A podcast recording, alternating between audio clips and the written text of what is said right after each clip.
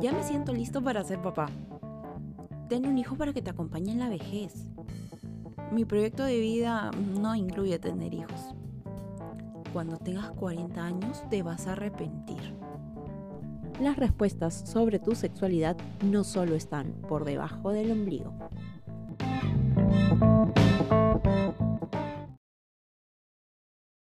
Sean bienvenidos a Por debajo del ombligo, yo soy Gracia y la semana pasada hablamos de anticonceptivos. Al momento de promocionar en mis redes sociales el episodio, terminé en un intercambio de comentarios que me dejaron bastante contenta en, cierto punto porque abrir la, la conversación es muy importante cuando hablamos de sexualidad. Emitir nuestras opiniones es parte de nuestros derechos sexuales y reproductivos, pero algunos eran bastante retrógrados, mientras que otros juzgaban por el simple hecho de que somos mujeres, nuestro deseo de ser madres o no, y me sorprendió también de alguna forma que esta idea prejuiciosa que tenemos de que los hombres viven con total libertad su sexualidad sin pensar en el mañana, que había chicos que sí tienen mucha preocupación con respecto a esto. Cristian fue uno de ellos y me dejó un comentario dijo, eh, tengo 30 años y siento que no tendré hijos porque no tengo enamorada. XDF por la soledad. A lo que yo le respondí, hermano, vive tus proyectos. En ese caso, tú no tienes el reloj biológico en contra, así que para adelante, no te detengas por eso. Y en su momento va a llegar alguien.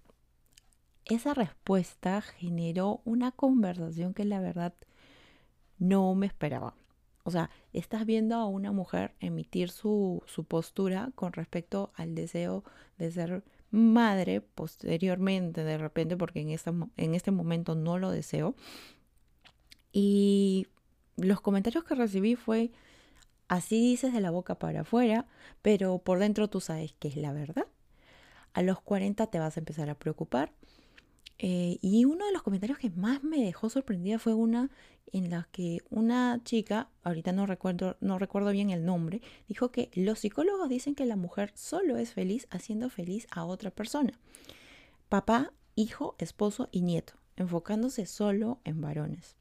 No deja de sorprenderme que pese a que vivimos en una diversidad muy amplia y tenemos la información en la palma de nuestra mano, permanezcamos con ideas tan sesgadas en las que la mujer tiene que cumplir ciertos roles y el hombre es libre de hacer lo que le dé la gana por el simple hecho de ser hombre.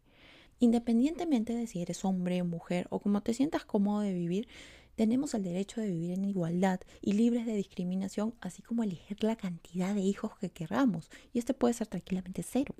En mi caso particular, el ser madre no me quita el sueño y sí me gustaría vivir en pareja. Entonces, creo que no sería justo que alguien me, me juzgue por el simple hecho de que yo no quiera ser madre. En este contexto, el aborto también tiene lugar. Hay personas que llegan a un embarazo no deseado y por circunstancias externas de repente deciden tener a este niño. En mi postura de obstetra, porque si lo vemos como persona, esta, este, esta idea, este concepto de aborto ha ido evolucionando. Yo estuve en un colegio religioso en el que el aborto era un pecado y con esta idea llegué a la universidad. Conforme pasaron los años y sobre todo ya cuando empecé a ejercer mi carrera, me di cuenta de que las mujeres y no solo las mujeres, también los hombres terminan en, este, en, en una maternidad o una paternidad que no decidieron y esto impacta mucho y directamente en la vida de este niño. Entonces, ¿por qué tenemos que aceptar y decir, sí, tengo que tener un hijo porque la sociedad lo dicta de esa manera? Aún nuestro país está años luz, las leyes aún no están a la vanguardia de lo que vive el mundo, sino más bien de lo que le conviene a la política, de lo que es moralmente correcto o lo que la iglesia manda. Probablemente si tuviéramos las ideas más claras y las leyes nos avalaran con esto, eh, la violencia basada en género, los feminicidios, la violencia sexual estaría en números mucho más bajos de los que vivimos en la actualidad. Es por eso que ante estas circunstancias me importa mucho que sepas esta información. La salud sexual requiere un enfoque positivo y respetuoso de la sexualidad y las relaciones sexuales, así como la posibilidad de tener experiencias sexuales placenteras y seguras, sin coerción, discriminación ni violencia. La capacidad de los hombres y las mujeres para lograr la salud y el bienestar sexuales dependen de su acceso a información integral de buena calidad sobre sexo y sexualidad. Dependen también del conocimiento de los riesgos que pueden correr ante eh, la actividad sexual sin protección, la posibilidad de acceder a la atención de salud sexual y también el hecho de residir en un entorno que afirme y promueva la salud sexual. Una vez más te recuerdo que la información es poder y este espacio está diseñado para recibir tus dudas, preguntas y consultas acerca de sexualidad y muchos temas más.